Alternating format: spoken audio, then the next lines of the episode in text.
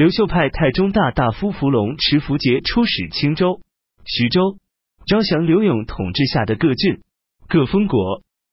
青州、徐州的道寇听说刘勇失败，全都惊惶恐怖，请求归降。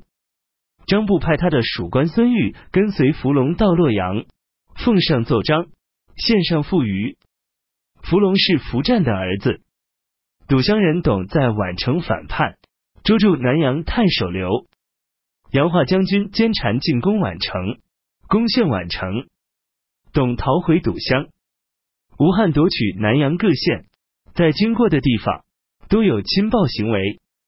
破虏将军邓凤请求回新野省亲，他对吴汉抢劫他的乡里十分愤怒，于是叛变，击溃吴汉的军队，在杨屯聚，同各路贼寇联合起来。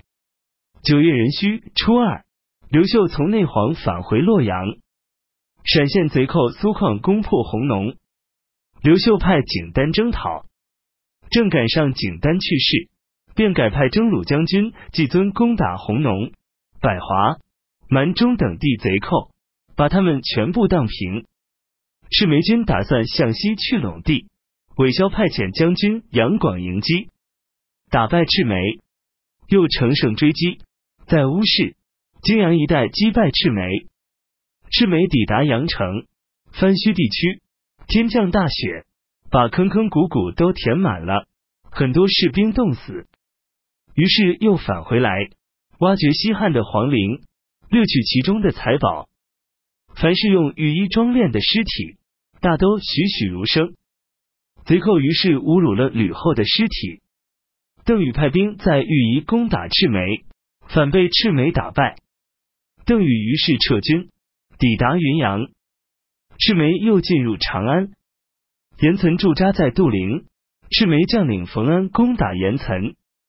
邓禹因冯安的精兵离开长安，便率军袭击长安。恰巧泄露的救兵赶到，邓禹战败逃跑。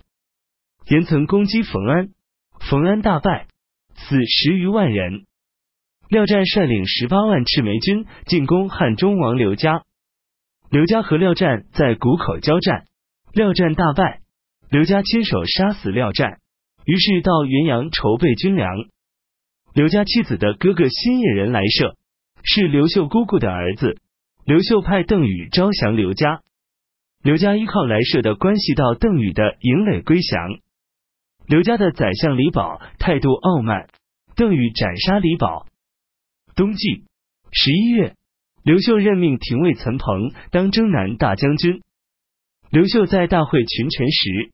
指着王常对群臣说：“此人率领下江将领辅佐保卫汉朝，心像金石一般坚硬，真是忠臣呵。”当天任命王常为汉中将军，派他和岑彭率领建议大将军朱户等七位将军征讨邓凤、董、岑彭等，先攻打堵乡的董，邓凤出兵援救董，朱户战败，被邓凤俘获。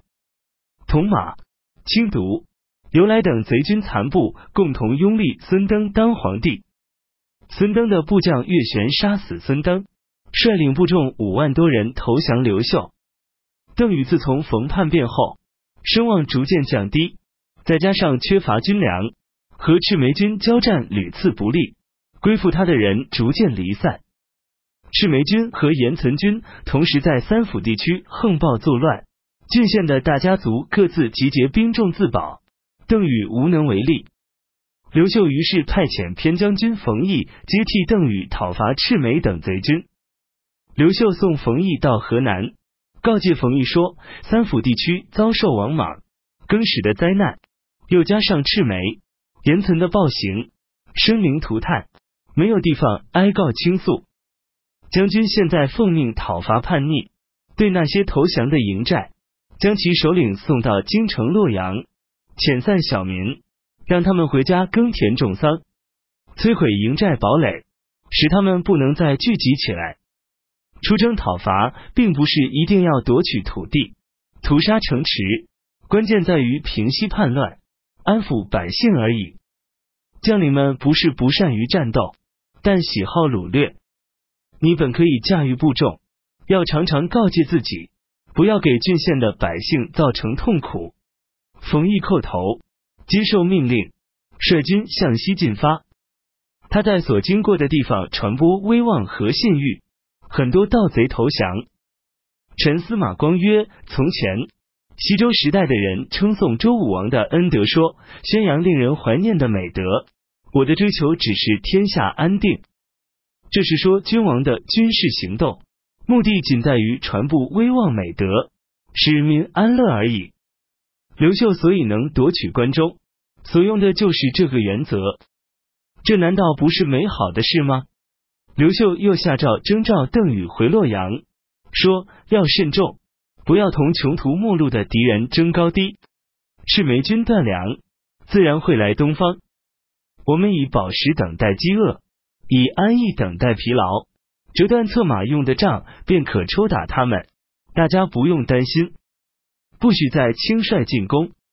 刘秀任命伏龙当公路大大夫，又派他出使到张部处，任命张部当东莱太守。并同新任命的青州牧、太守、都尉一起东下。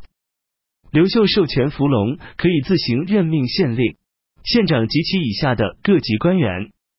十二月戊午三十日，刘秀发布诏令，凡被王莽新朝废除的刘氏皇族列侯，全都恢复原来的封国。三府地区发生了严重的饥荒，出现人吃人的现象，城郭全空，白骨遍野。生存下来的人往往聚在一起兴筑营寨自保，各自坚壁清野。赤眉军掳掠不到东西，于是领兵东归，部众还有二十余万，一路上又纷纷逃散。刘秀派遣破坚将军侯进等驻屯新安，派遣建威大将军耿等驻屯宜阳，以截断赤眉军的归路。他命令将领们说：贼寇如果向东逃跑。可率宜阳部队去与新安部队会师。贼寇如果向南逃跑，可率新安部队去与宜阳部队会师。冯毅和赤眉军在华阴遭遇，互相对抗六十余天，交锋数十次。赤眉军将士有五千余人投降。